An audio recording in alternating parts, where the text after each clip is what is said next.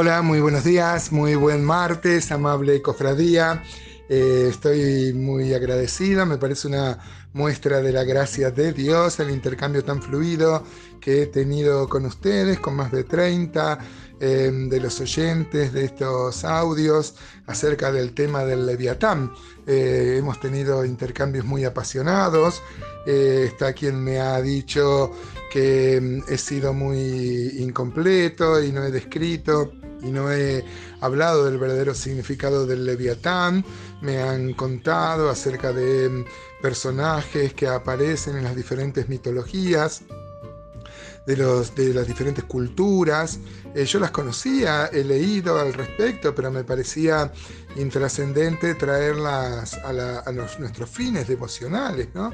Inclusive mi, amigo Tomás, él me ha dado su autorización para dar su nombre, me había dicho que estaba olvidando un libro famoso de filosofía de Thomas Hobbes llamado este, El Leviatán, eh, que es un libro que habla de la política, ¿no? Y toma el Leviatán como el Estado, y es un tratado que mm, defiende eh, o justifica a los gobiernos de tipo absolutista.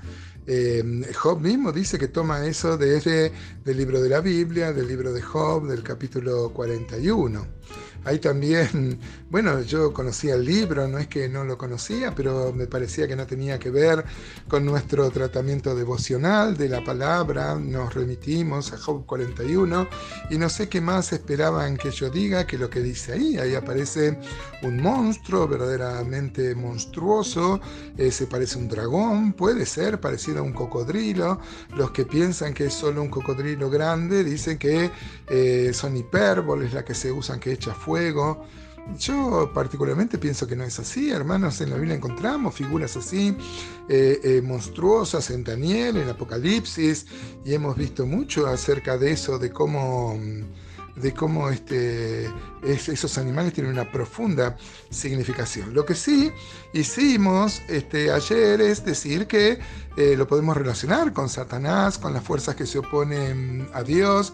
Ayer hablábamos de los monstruos que tiene cada uno y decíamos que no creemos en el yin y el yang, creemos que eh, Dios es el vencedor, ¿no es verdad?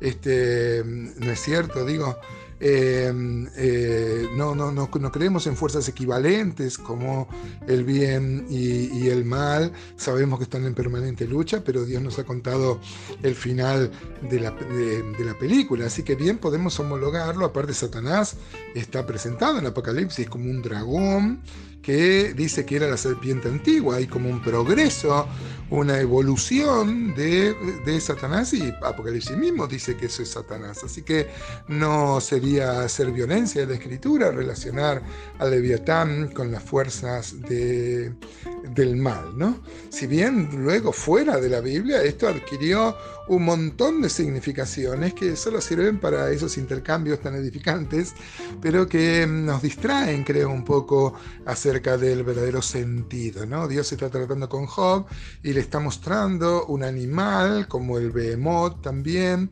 que él no puede dominar, que lo es superior a él y que, pero que Dios es superior a ese animal también. Así que es para inspirar una confianza. Satanás solo aparece al comienzo del libro de Job y esta es una buena forma de decir que Dios está tratando con Satanás eh, diciéndole que Él lo ha creado y que todo le pertenece a Él, que Él está por encima de todas las cosas. ¿no? Fíjese el versículo 12, allá llegamos hasta el 11, nomás dice la, la descripción que hace del Leviatán y que le da oportunidad al algunos a creer que se trata de un cocodrilo. Dice, las extremidades y la piel del leviatán, es el título que tiene en mi Biblia, no guardaré silencio sobre sus miembros, ni sobre sus fuerzas y la gracia de su disposición. ¿Quién descubrirá la delantera de su vestidura? ¿Quién se acercará a él con su freno doble? ¿Quién abrirá las puertas de su rostro? La sirena de sus dientes espantan, la gloria de su vestido son escudos fuertes, esto como si fueran unas escamas, ¿no? cerrados entre sí estrechamente, el uno al otro se junta, eh, el, uno se junta con el otro, que viento no entra entre ellos, pegado está el uno con el otro, están trabados entre sí, que no se pueden apartar. Esto hablando de los dientes, ¿no? Eh, dice que tiene dientes que cuando se cierran están tan bien y son tan fuertes que no pasa viento entre ellos, ¿no? Mire qué figura monstruosa. Eh, qué, cantidad, todos los dientes bien unidos entre sí. Podríamos tomar ejemplo y pensar en la unidad que debe haber en la iglesia, ¿no? Así pegaditos como los dientes del leviatán.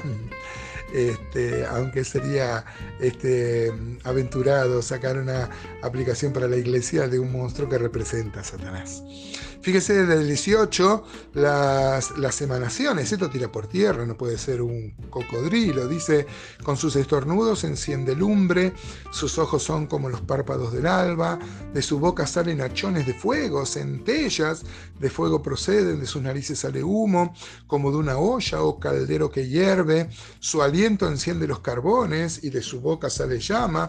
¡Ay, qué bárbaro, qué personaje, qué criatura esta, ¿no? De la verdad que realmente impresiona. Eh, ¿Qué hombre puede hacerle frente? ¿no? Como decíamos ayer, se puede sacar con un anzuelo.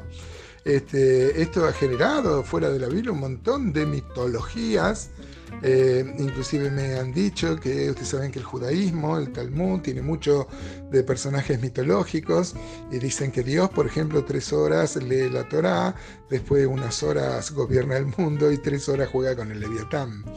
Eh, bueno, pero estamos viendo que acá en el libro de Job, es un personaje que bien podemos relacionarlo con Satanás, claro.